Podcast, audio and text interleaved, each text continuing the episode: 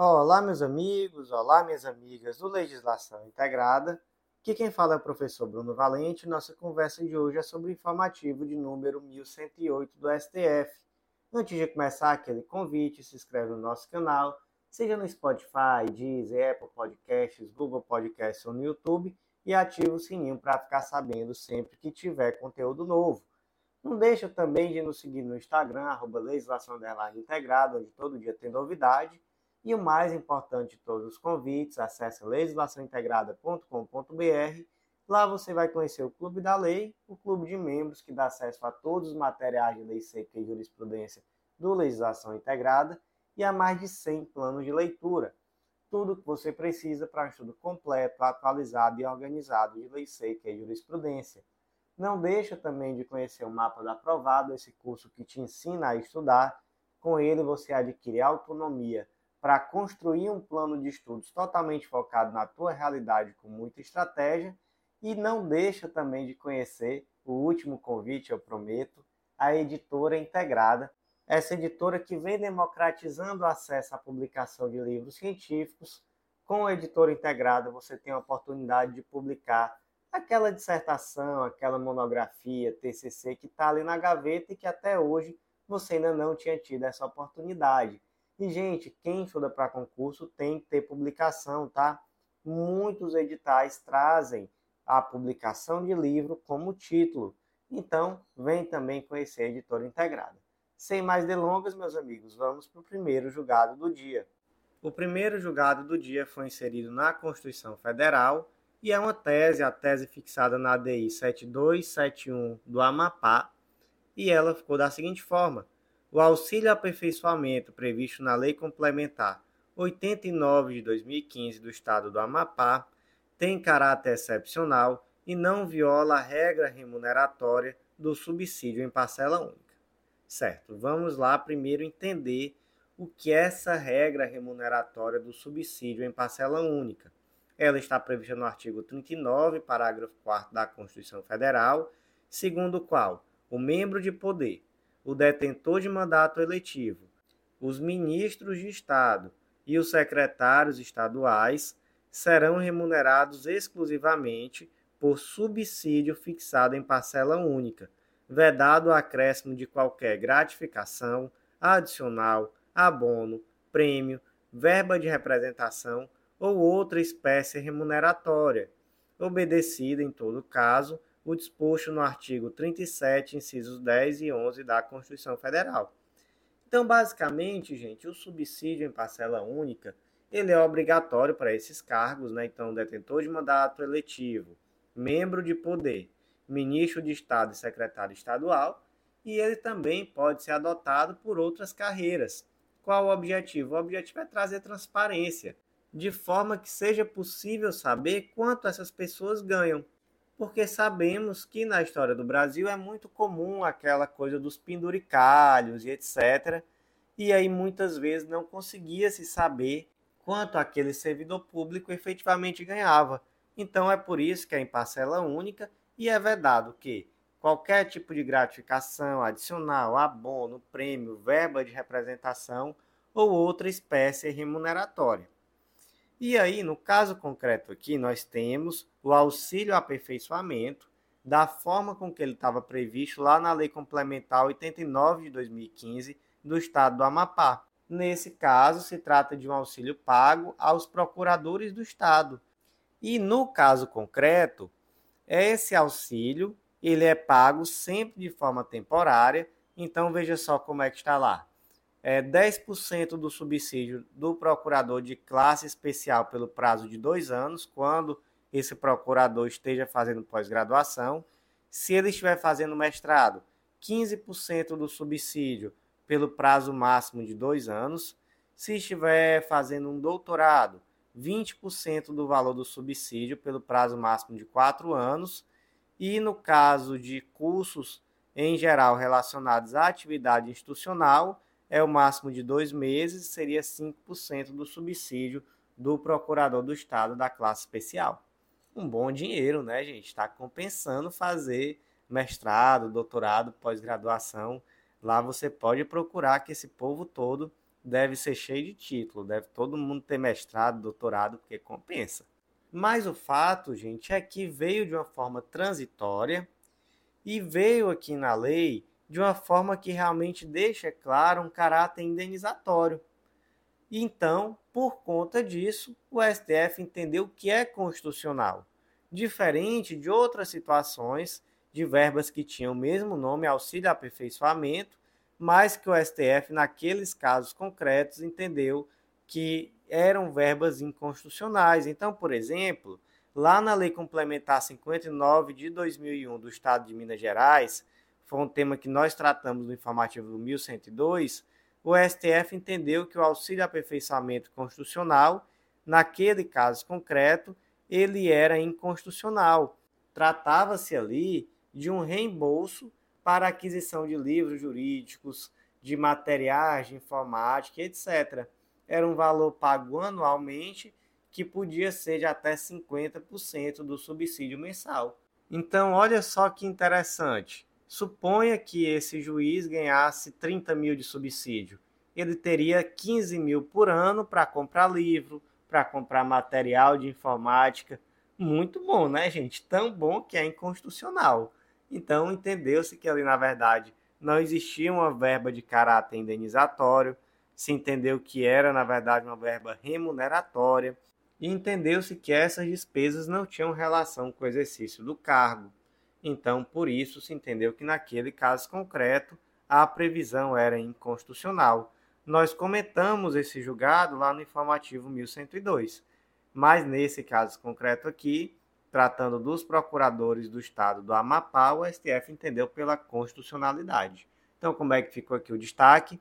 O auxílio aperfeiçoamento previsto na Lei Complementar 89 de 2015 do estado do Amapá tem caráter excepcional e não viola a regra remuneratória do subsídio em parcela única. O próximo julgado do dia foi inserido na Constituição Federal, destaque da seguinte forma: é constitucional por não ferir a exigência de lei específica quanto ao regime de previdência do servidor militar, norma estadual que institui, por meio de diploma único, regras jurídico-previdenciárias direcionadas tanto aos servidores públicos civis quanto aos diretores públicos militares. Qual o debate? O debate é porque o artigo 142, inciso 10 da Constituição Federal, diz que a lei disporá sobre o ingresso nas Forças Armadas, os limites de idade, a estabilidade e outras condições de transferência do militar para a inatividade. E aí segue o artigo. E lá atrás, o artigo 42, parágrafo 1, diz que se aplica aos militares dos estados, Distrito Federal e territórios, além do que vier a ser fixado em lei, as disposições Aí traz vários artigos, dentre eles o artigo 142, inciso 10. Em resumo, se aplica ao policial militar do Estado esse dispositivo da Constituição que diz que é necessário uma lei para dispor sobre transferência do militar para a inatividade. Certo, qual foi a polêmica? A polêmica foi que a Lei Complementar 39 de 2002 do Estado do Paraná, ela instituiu regras jurídico-previdenciárias, né, tanto direcionada aos servidores civis quanto aos servidores militares. E aí veio o questionamento: mas não precisa de uma lei exclusiva para tratar dos militares? E aí o STF disse: não, não confunda lei exclusiva com lei específica. Lei exclusiva é aquela que tem que ser para tratar exclusivamente da matéria. A lei específica ela vai tratar da matéria de forma específica.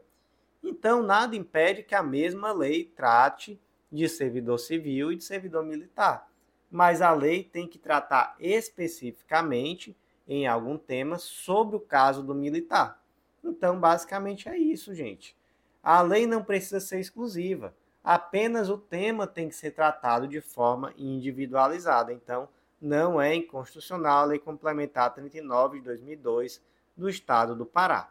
Como ficou destaque, é constitucional por não ferir a exigência de lei específica quanto ao regime de previdência do servidor militar, norma estadual que institui, por meio de diploma único, regras jurídico-previdenciárias direcionadas tanto aos servidores públicos civis como aos militares. Próximo julgado do dia foi inserido no Código de Defesa do Consumidor destaque da seguinte forma: é constitucional por não violar as regras do sistema constitucional de repartição de competências, a lei estadual que fixa limite de tempo proporcional e razoável para o atendimento de consumidores em estabelecimentos públicos e privados, bem como prevê a combinação de sanções progressivas na hipótese de descumprimento.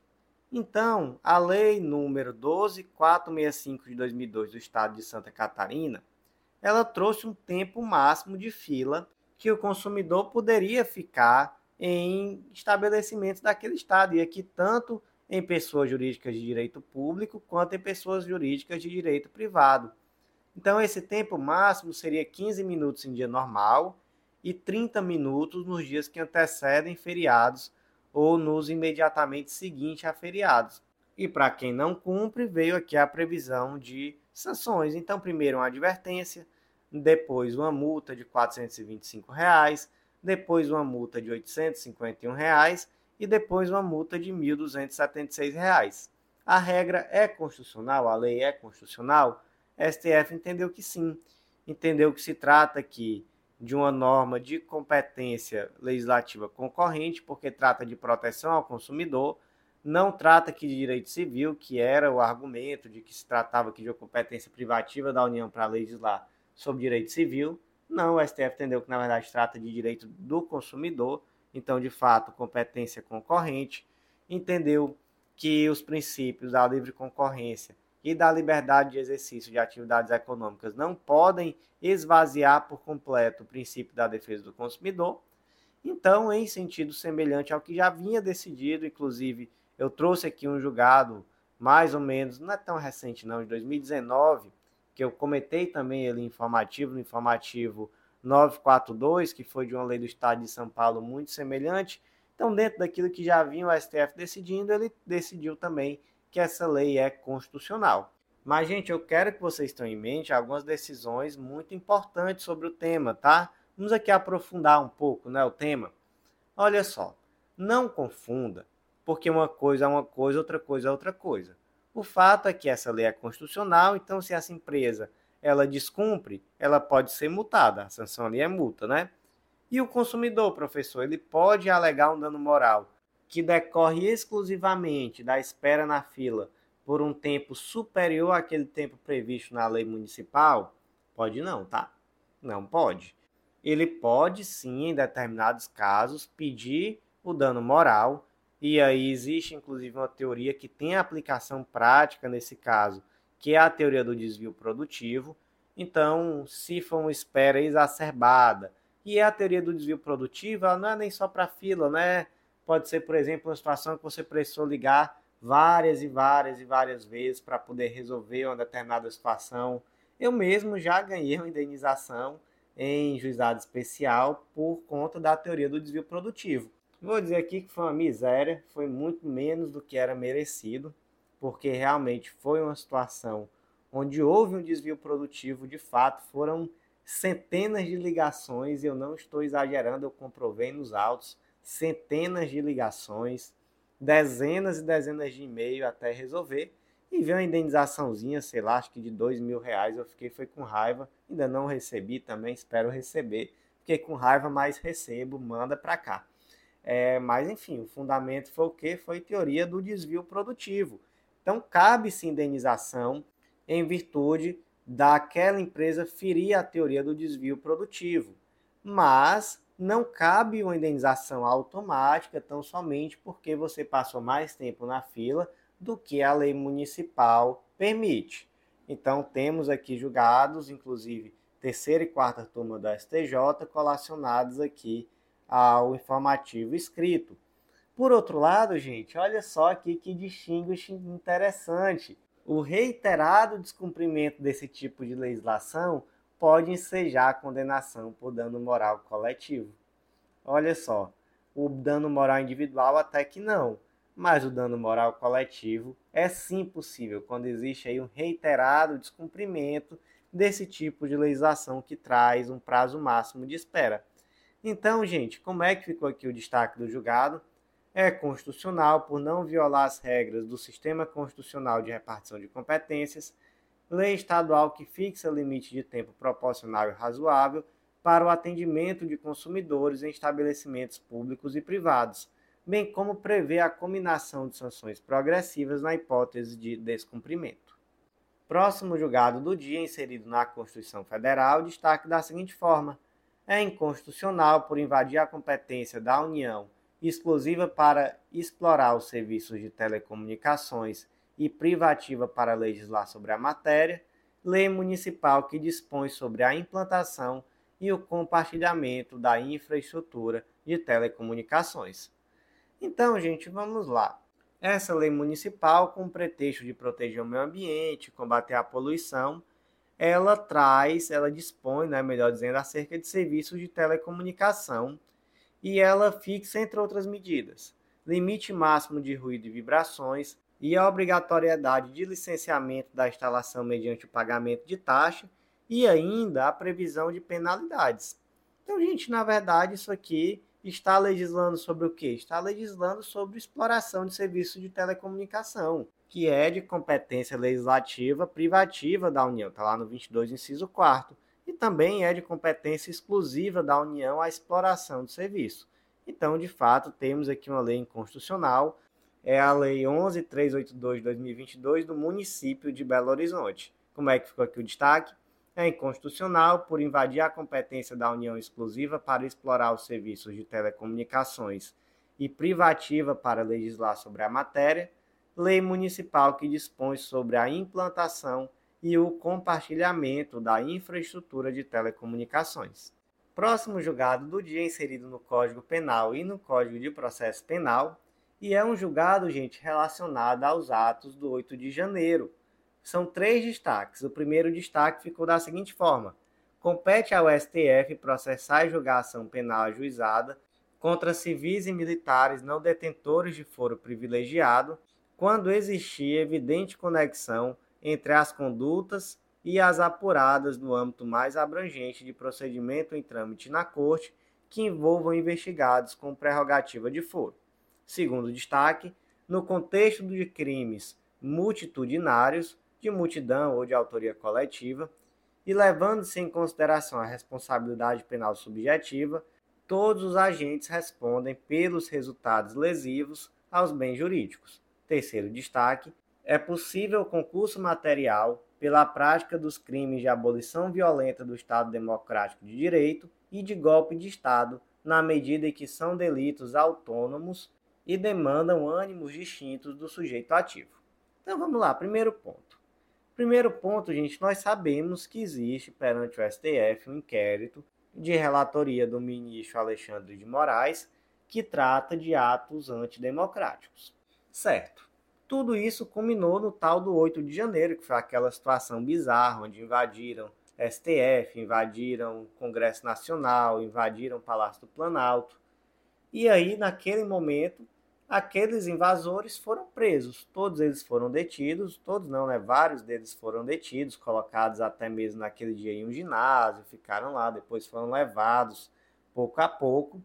E o STF entendeu o quê? entendeu que a competência para julgá-los será do STF. E por que, que será do STF? Porque já existia, como eu disse lá no começo, um inquérito que tratava de uma forma ampla dos atos antidemocráticos e que esse fato específico do 8 de janeiro foi um fato que está contextualizado dentro de uma investigação maior. Então temos aqui o que? Temos uma competência por conexão. E principalmente aqui conexão probatória. Então, olha só, artigo 76 do Código de Processo Penal. A competência será determinada pela conexão quando a prova de uma infração ou de qualquer de suas circunstâncias elementares influir na prova de outra infração.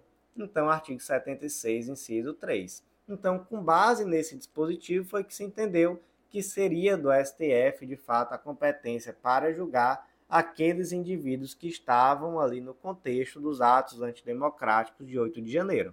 Como é que ficou aqui o destaque? Compete ao STF processar e julgar a ação penal ajuizada contra civis e militares não detentores de foro privilegiado quando existir evidente conexão entre as duas condutas e as apuradas no âmbito mais abrangente de procedimentos em trâmite na Corte que envolvam investigados com prerrogativa de foro. Vamos então para o segundo ponto. Nós tivemos ali, gente, o tal do crime multitudinário, ou melhor, dos crimes multitudinários, que são crimes de multidão e de autoria coletiva. Então nós tivemos ali várias pessoas que invadiram a sede dos poderes e essas pessoas cometeram crimes diversos, como por exemplo, dano qualificado, associação criminosa armada, crimes contra o Estado Democrático de Direito, crimes ambientais, então, por exemplo, deterioração do patrimônio tombado. Dentre os crimes contra o Estado Democrático de Direito, golpe de Estado, abolição violenta do Estado Democrático de Direito. E, gente, foi um contexto de multidão. Então, o que o STF decidiu? O STF decidiu que, em um contexto como esses, é impossível você realizar uma individualização detalhada das condutas. Por quê? Porque é um contexto de fato de multidão. Então, na verdade, é incontroverso que houve ali uma ação conjunta e que os esforços foram direcionados ao mesmo fim. Então, em síntese, não é necessário você individualizar de uma forma totalmente precisa as condutas, já que aquelas pessoas que estavam ali, elas aderiram de forma voluntária e consciente à confusão, à desordem, aquilo que estava acontecendo. Então, de fato, aquele que ali estava, ele tinha um dolo de aderir àquela situação. Então, por isso, como é que ficou aqui o destaque? No contexto dos crimes multitudinários de multidão e de autoria coletiva, e levando-se em consideração a responsabilidade penal subjetiva, todos os agentes respondem pelos resultados lesivos aos bens jurídicos. E por último, gente, aqui tratando especificamente de dois dos crimes, esse foi um debate que ocorreu e que existiram divergências entre os ministros que é a questão se houve ali só o crime de abolição violenta do Estado Democrático de Direito, se houve só o crime de golpe de Estado, ou se existiram ali os dois crimes. E ali só Nunes Marques que falou que só existiu um crime de dano. Até outros ministros brincaram dizendo que para ele foi um domingo no parque. Mas, de fato, entre os demais ministros existiu essa divergência. Teve os dois crimes? Teve só um? Um crime é mais amplo que o outro? Qual dos dois crimes é mais amplo? Existiu até mesmo esse debate. Mas o que prevaleceu foi que são crimes independentes.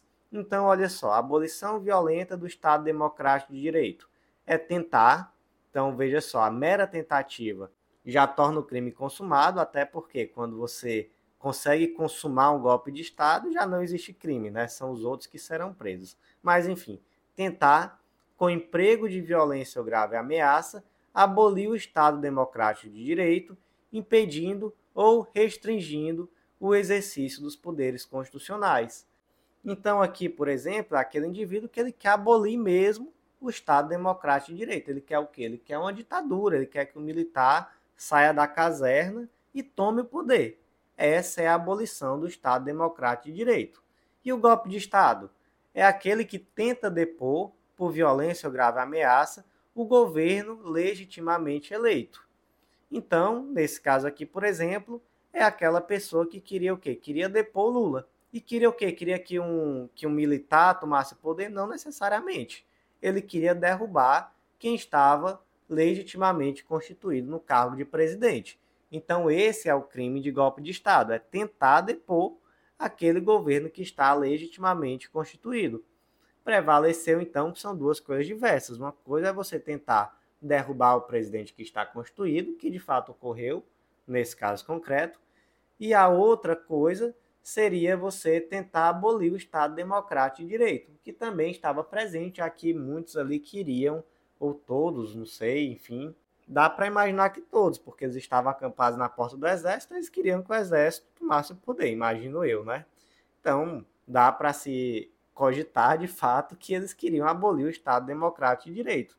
Então, nesse caso concreto, se entendeu que estavam presentes os dois crimes. Nesse caso, gente, só aqui a título de curiosidade, a pena ficou em 17 anos, sendo 15 anos e 6 meses de reclusão e um ano e seis meses de detenção, pagamento de 100 dias multa no valor de um terço do salário mínimo cada dia multa, e também aqui uma condenação solidária por danos morais coletivos no valor de 30 milhões de reais. Então aqui, seguindo essa linha, caso permaneça, todos aqueles que forem condenados deverão também solidariamente ser responsáveis por esse dano moral coletivo de 30 milhões de reais. Isso aqui foi pesado, hein? Pesado demais. Então, como é que ficou aqui o destaque do julgado? É possível concurso material pela prática dos crimes de abolição violência do Estado Democrático de Direito e de golpe de Estado, na medida em que são delitos autônomos e que demandam ânimos distintos do sujeito ativo.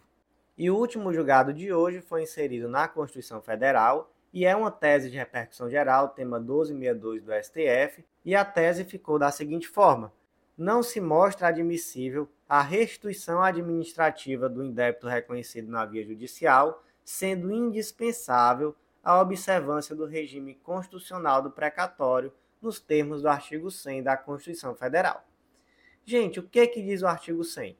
Diz que os pagamentos devidos pelas fazendas federal, estadual, distrital e municipais, em virtude de sentença judiciária, faciam exclusivamente na ordem cronológica de apresentação dos precatórios e a conta dos débitos respectivos, proibida a designação de casos ou de pessoas nas dotações orçamentárias e nos créditos adicionais abertos para este fim. Então, olha só, o indivíduo ganhou o direito de receber um determinado valor da fazenda pública estadual. Como é que ele vai receber? Vai ser um depósito na conta dele? Não. Ele vai receber por meio de precatório ou por meio de RPV, que é uma requisição de pequeno valor, que aí, a, de, a depender do valor, ele vai receber de uma forma simplificada e um prazo melhor. Enfim, mas em regra, se for um valor maior, precatório. Mas aí, vamos supor que o Joãozinho ele teve uma ideia muito boa ele ganhou uma ação judicial e aí, no lugar de executar, de pedir essa execução do precatório, ele foi com a sentença lá perante a administração pública, transitada em julgado, tudo certinho, e disse: Olha, eu ganhei esse direito aqui, me pague. E aí, gente, isso é possível? Não, né? Isso não é possível. Não é possível que você vá diretamente à administração pública requerer o pagamento de um indébito que foi reconhecido pela via judicial porque o pagamento dos indébitos que foram reconhecidos por via judicial deve ser feito mediante precatório. Então, como é que ficou aqui a tese? Não se mostra admissível a restituição administrativa do indébito reconhecido na via judicial, sendo indispensável a observância do regime constitucional de precatórios nos termos do artigo 100 da Constituição Federal. Então, meus amigos, por hoje foi isso. Eu agradeço a você que ouviu até o final e vou refazer aquele convite, acesse legislaçãointegrada.com.br, vem conhecer o Clube da Lei, esse clube de membros que vai fazer uma diferença tremenda nos seus estudos. Você vai ter acesso a material completíssimo, semanalmente atualizado, e que te dá um estudo super completo de lei seca e jurisprudência, uma assinatura única que dá acesso aos planos de leitura de várias carreiras. Além disso, gente, aproveita para conhecer o Mapa da Aprovado, esse curso que te ensina a estudar, com ele, você vai aprender a organizar os seus estudos de uma forma super estratégica e pautada na tua realidade. E vem também conhecer a editora integrada, essa editora que vem facilitando o acesso à publicação de livros jurídicos. Envia o seu manuscrito para a gente, aquela monografia, aquele TCC que você já tem ali na gaveta, que com certeza você vai ver que é muito simples publicar e quem sabe isso pode fazer diferença lá na frente em uma prova de títulos. Então, meus amigos, por hoje foi isso. Eu agradeço a você que ouviu até o final. Até a próxima.